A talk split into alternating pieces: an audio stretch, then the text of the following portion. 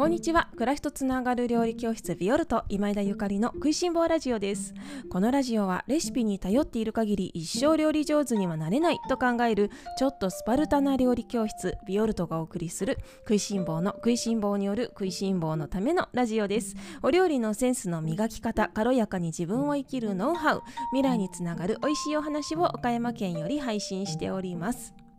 皆様おはようございます。料理家の今枝ゆかりです。本日は10月7日金曜日です。いかがお過ごしでしょうか？今日はフライパンのお手入れ方法を確認しようというテーマでおしゃべりをさせていただきます。皆様おはようございます。金曜日ですね。今週か今週も1週間お疲れ様でした。さてえ今日はフライパンのお手入れ方法を確認しようというテーマでおしゃべりをしたいと思っているんですけれども皆様毎日使われていらっしゃるフライパンちゃんとお手入れできていますか？いろいろな素材のフライパンがありますが我が家にも鉄のフライパンとステンレスのフライパンとそれからテフロンのフライパンがあります。いろんな種類本当あるよね。ほぼ網羅しているという。でですねあのどんなフライパンがおすすめかどんなお鍋がおすすめかというお話はこれまで食いしん坊ラジオ、えー、650何回喋っていますので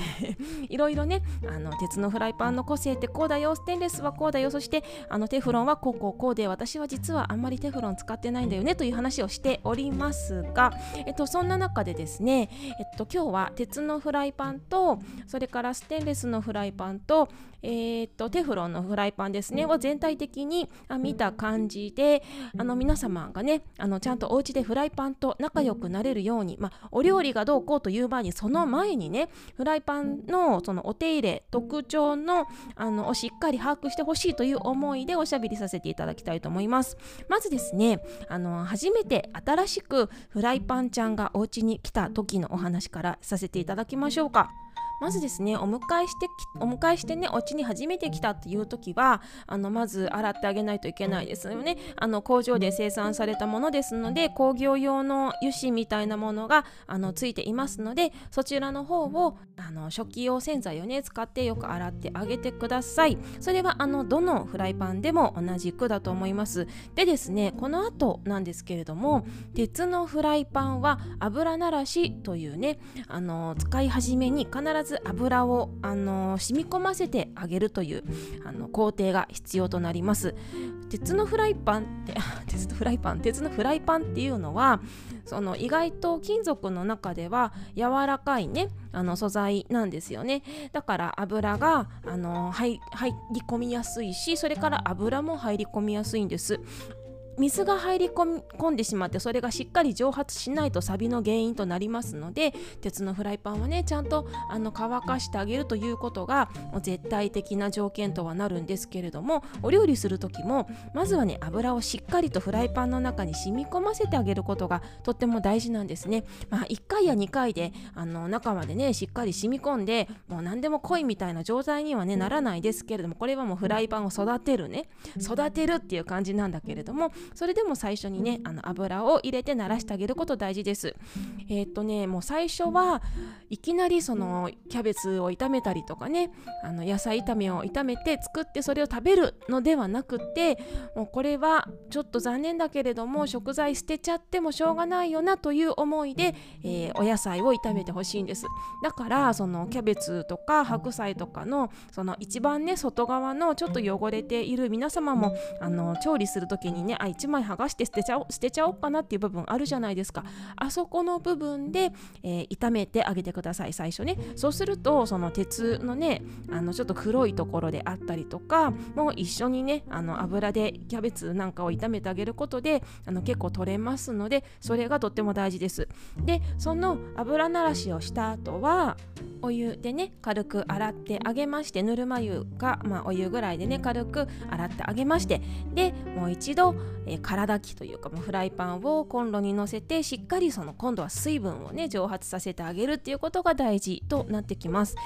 でねこれは日常的にもそうなんですけれどもそのフライパンをね洗う時はできるだけ洗剤を使わないで洗ってあげるといいんですよね。それっていうのはやっぱり鉄のフライパンはねしっかり油を染み込ませて染み込ませて、えー、もう育てるっていう感覚でねあのお使いいただきたいのでスポンジであのいっぱい洗剤つけてね洗ってしまうとせっかく入れた油がなくなってしまってであなんかいつまでたってもフライパンがなんか卵焼いてもくっつくなとかね使いにくいなっていうことになりかねないので基本的には洗剤を使わないで泡立てないでね鉄のフライパンパンは洗っていただけたらと思います。ただですねどうしてもねちょっとこれは洗剤で洗いたいなっていう時ありますよね。だからそういう時は全然いいんですよ。ただしその本当に最初の使い始めのあの数ヶ月はですねその洗うでしょ？で洗ってフライパンコンロにあの置いて空炊きしてでしっかり水飛ばしてしまいたいところなんだけれどもそこでねもう一度油をね染み込ませるちょっと油を染み込ませてその熱が冷めてからしまってあげるっていうことを繰り返してあげるとあ気がついたらそんなことしなくってもしっかり油にね油がフライパンにあの染み込んでいてもう何でもツルツル焼けるなっていう風になります。私が持っているフライパンはねもうどれぐらい使ってるんだろうか覚えてないぐらいね長く使っているんですけれども最近は別にあのフライパンを使った後空炊きした後空炊きしてもね油を染み込ませる必要なんかなくってもうね十分染み込んでいる様子なのでもうあの空炊きして冷めたらしまうっていう感じですかね。であのー、その作ったね食材気をつけていただきたいのはその作った食材例えば野菜炒めでもまあ何でもいいんだけどお肉炒めたでも何でもいいんですけどその作った食材を入れっぱなしにして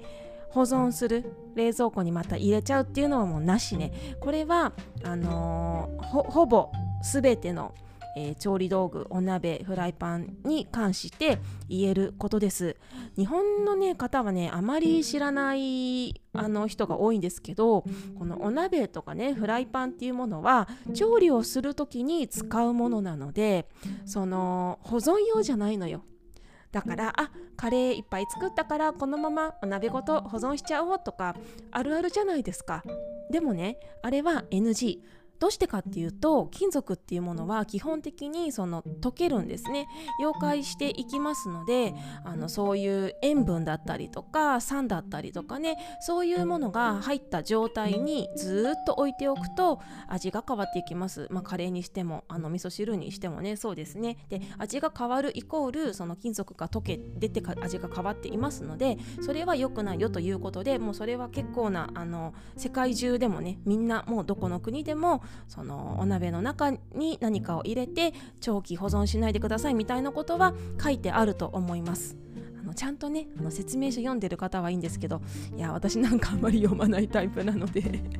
ねなのであの私みたいな人は気をつけてあげてくださいね。あの調理器具は調理器具として使う。そしてあの保存する時は何か別の保存用の容器に入れてしまってあげてください。あの確かにね作ったものをそのまま冷蔵庫に入れられたらめちゃくちゃ楽なんですけどね。はい。であのちょっとねあの宣伝しておきますと私がいつも使っているサラダマスターという多重層ステンレス鍋はあの多分今現時点で世界で唯一中に食材を入れたまま保存しても大丈夫って言われている鍋なんじゃないかなって思ってますね。この前販売店の方がそうおっしゃっていました。あの金属溶解が最小限っていうことですね。あのゼロではないですよ。最小限っていうことです。え金属って溶けるのってあのよくみんなびっくりするんだけどあの朝みんなステンレスの水筒とか持ってるでしょ？であのステンレスの水筒にあの麦茶入れたりとかさお紅茶入れたりとかして1日持ち歩くじゃない。でも午後ぐらいになると味が変わっているのにおそらく多くの方が気がついてると思うんですけどいかがですか？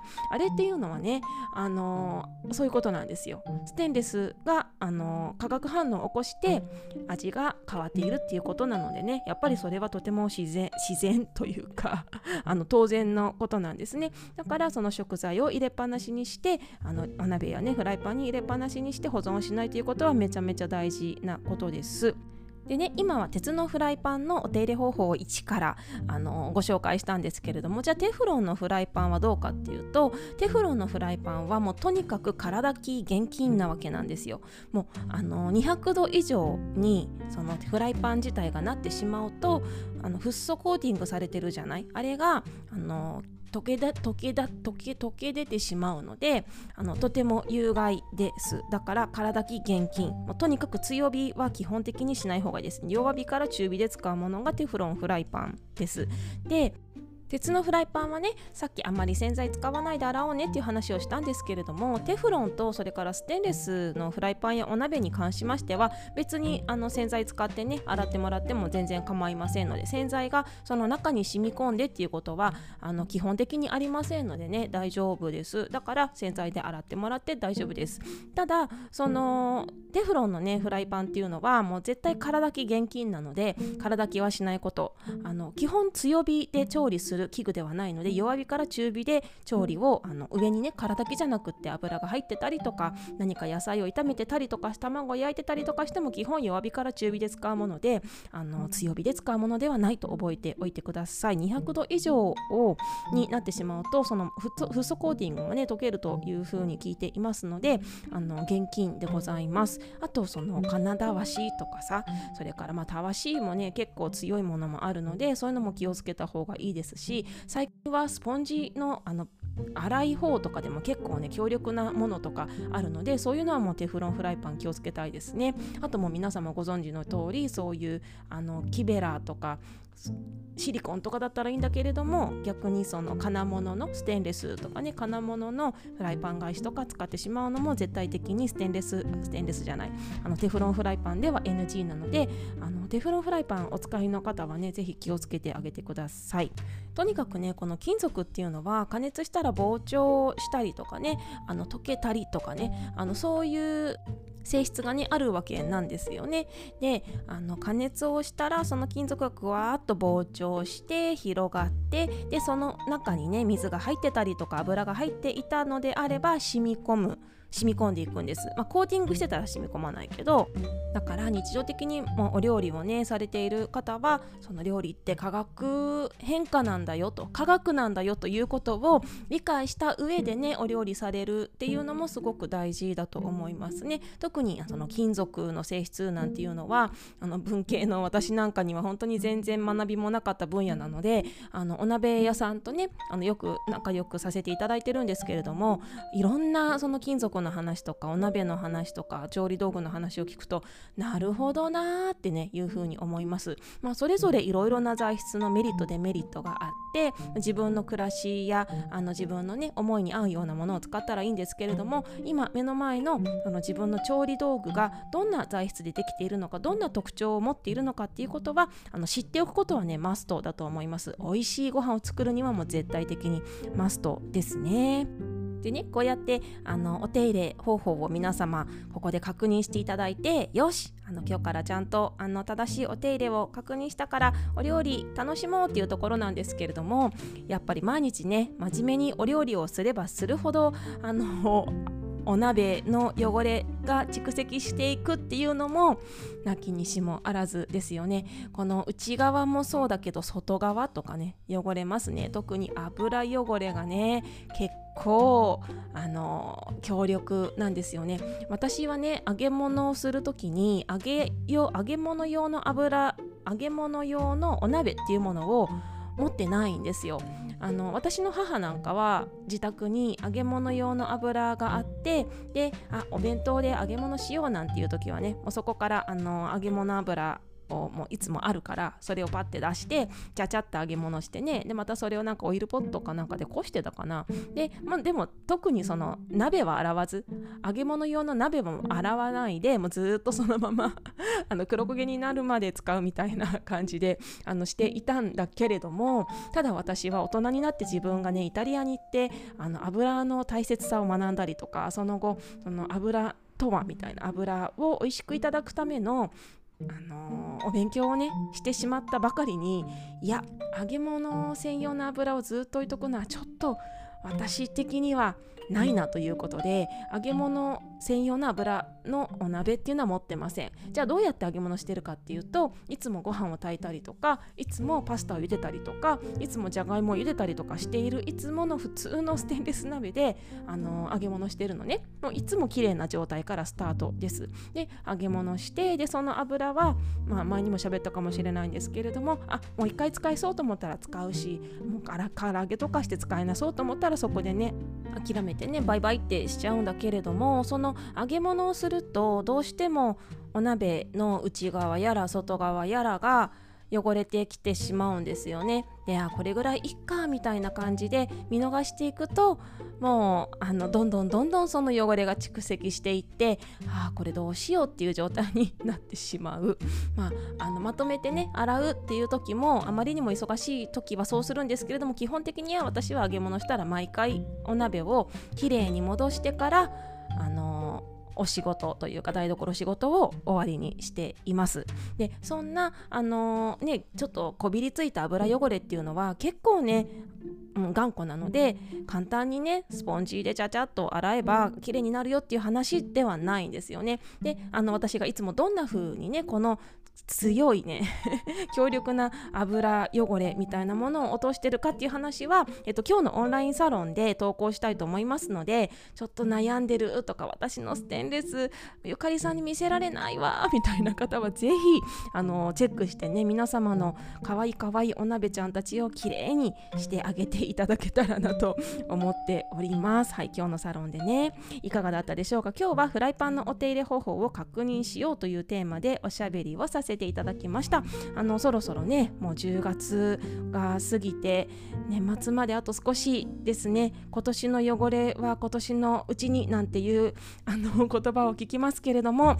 今年のうちに。で12月になるともう忙しすぎてねみんなもあれやこれや目が回ってしまうので10月のこののどかなの時期のね間にいいお天気の日なんかにねどうぞお鍋や台所をピカピカに磨かれたらあのいかがでしょうかというご提案でした。さてですねえっと昨日のラジオの放送ですねこちらコメントいただきましたので最後にコメントをお返事させていただきます。えっと昨日はえっと、自分の人生を思い出してみたというテーマでおしゃべりさせていただきました。私の勝手な妄想ですがつくるさんいつもありがとうございます。今日もめっちゃ面白かったです。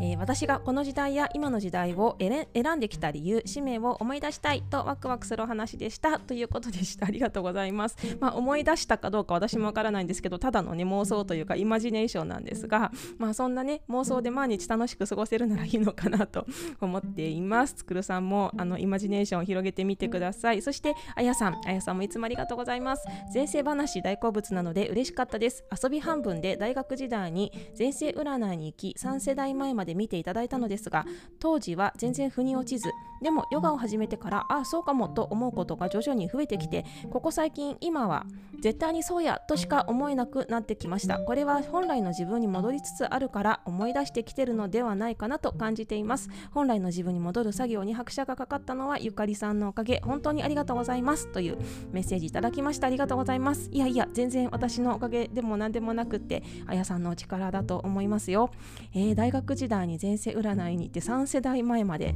いや見ら見れる方いるんでしょうね世の中広いですからね。どんなあの前世だったんですかね今度機会があったら教えてくださいね。であの当時は全然腑に落ちなかったけど今はなんとなくあの、まあ、なんとなくじゃ絶対そうって思えるということなんですけどこれがあの本来の自分に戻りつつあるからではないかなということでいやあの私も本当そうだと思います。自分に自分自身がね一致してくるとこういう感覚ってピタッとね何かハマる時ってありますよね。あのホロスコープとかもそうなのかなって思うんですけどその今ねビオルと星部っていうのをやってて最近みんなのコメントを見てるとなんかピンとこないとかあの腑に落ちないみたいなね コメントが増えてる。以前に比べて増えてるなと思ってるんです。難しくなってきたからかな。だけどこれってあの多分ねだんだんだんだんその自分を知っていくとねなんかンとくるあピタってはまる瞬間が来るんじゃないかなって思っています。あのー、まあ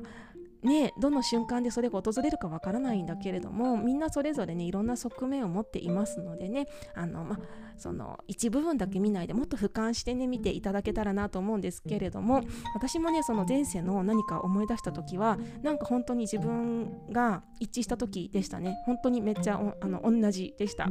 はい。あのメッセージありがとうございました。またあのぜひお寄せください。ビオルトの食いしん坊ラジオではコメントやレターなど、あのー、大歓迎でお待ちしておりますのでいつもの方も初めましての方もぜひお気軽にコメントお寄せくださいね、えー、料理教室ビオルトはレシピを見なくても美味しい料理が作れるということをゴールに掲げてキッチンスタジオでのレッスンとそしてオンラインレッスンを運営しております。レシピを見ないでインスピレーションでお料理ができるようになりたいとか自分や家族の健やかな心と体を作りたいお家が一番美味しいって言われたい自分らしい料理自分らしい生き方を追求したい。そんな方をなんと月額2980円でプラス最新号プレゼントでサポートするオンラインチームを運営しております。オンラインチームにご興味ある方は概要欄にあります。ビオルトのオンラインショップ覗いてみてくださいね。そう最新号もプレゼントなんですよ。今でしたらね、えー、腸を整える料理というテーマでね最新号を発売しているんですけれども今ご入会された皆様はこの超整える料理を